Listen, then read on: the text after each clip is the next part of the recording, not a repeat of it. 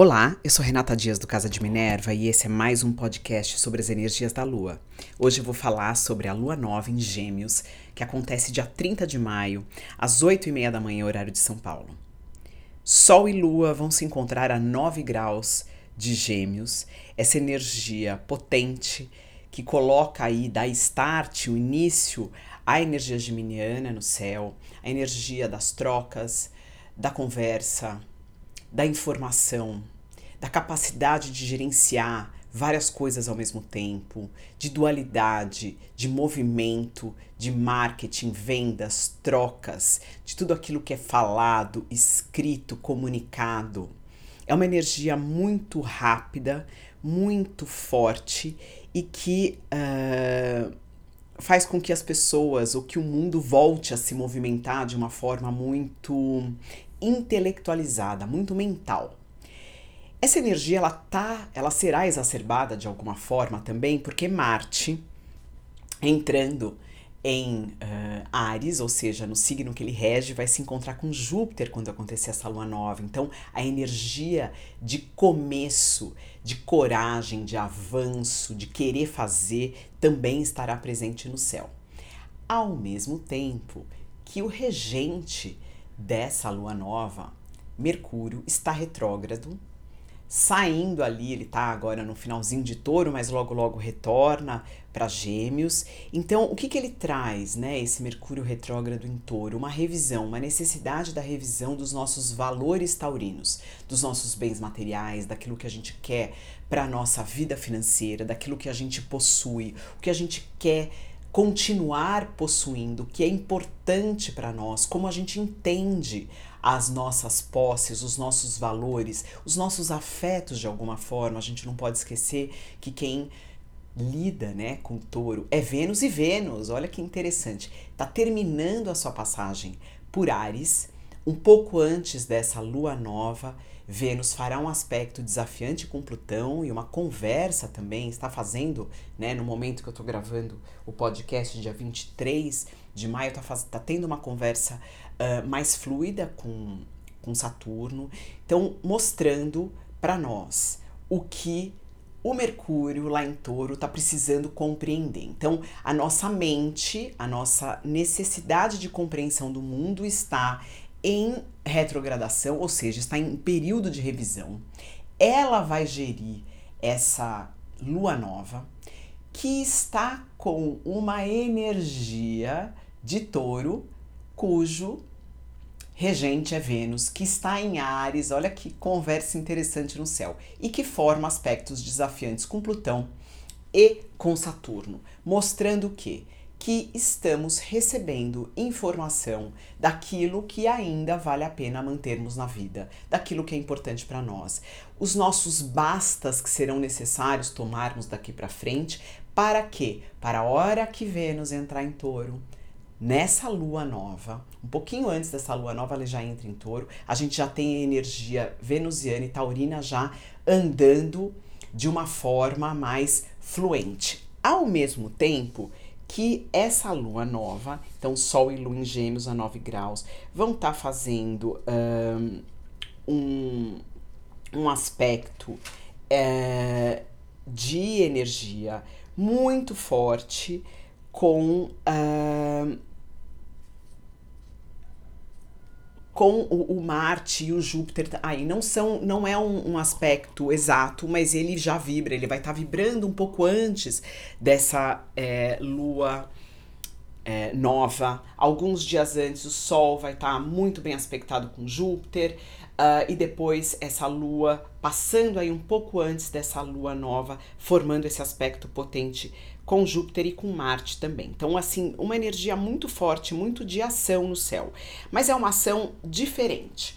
Como eu disse, o Mercúrio retrógrado, regendo essa lua, ele forma aspectos de quadratura com Saturno, ou seja, pedindo aí calma, ainda não está na hora de você comunicar aquilo que você entendeu. Formando um aspecto fluente com Netuno, mostrando que a sua intuição está sendo guiada para, para a compreensão dos assuntos referentes a touro e a gêmeos também, porque o, esse Mercúrio vai voltar uh, a Gêmeos e ele vai começar o seu movimento direto quando ele chegar a 4 graus de Gêmeos e uh, isso vai acontecer só depois, na verdade, desculpa. É, ele começa o seu movimento direto a partir de 26 graus de touro, mas ele atinge o movimento fora da sombra, que é a partir de 4 graus de Gêmeos depois do dia 18 de junho. Então, olha que interessante. Ainda, por mais que o, o Mercúrio volte a andar dia 3, a partir das 5, 5 e pouco da manhã, ele já está andando uh, direto, mas ele ainda está pelo período de sombra, ou seja, ele está passando por onde ele já passou. Então, é como se as fichas começassem a cair, intelectualmente falando e mentalmente falando. Né? Você começa a concatenar as ideias e começa a criar aí aquilo que você vai comunicar daqui para frente. E a partir uh, de junho você já tem essas ideias, ou deveria ter essas ideias muito maduras na sua cabeça, a partir do dia 18, já muito bem formuladas, já podendo expressá-las e de uma forma muito segura. Esse Mercúrio também forma um aspecto fluente com Plutão. Então é como, olha que interessante, aquilo que a gente recebeu de energia do último eclipse, que pediu para que a gente abrisse mão, eliminasse, uh, ressignificasse, transformasse na energia de escorpião, ela em oposição aí com esse Mercúrio, tá em oposição à energia da, uh, do eclipse passado, ele nesse aspecto de fluência com Plutão, começasse a compreender aquilo que você ou seu corpo já tinha entendido antes, através daquilo que ele expressa, ou através de saúde ou através de doença. Então, olha, isso não me faz bem, eu preciso eliminar. Agora o Mercúrio, ou seja, a sua mente concreta está entendendo o que é realmente mas ela ainda não consegue comunicar ou ainda não consegue agir, porque o Saturno está segurando um pouco. Precisa ainda ter mais algumas peças para que você formule isso corretamente e a hora que o Mercúrio andar estiver aí em movimento direto, você vai poder começar a comunicar. Então, é realmente o céu, ele é muito sábio, ele está todo intrincado, ele está todo conectado e está trazendo aí informações preciosas para que você continue vibrando, caminhando, comunicando, vivendo naquilo que você precisa viver. Então, uh, saindo aí, dando a oportunidade para que você compreenda quais os caminhos que você tomou e que não são seus, ou quais as atitudes que não servem mais para estar na sua vida.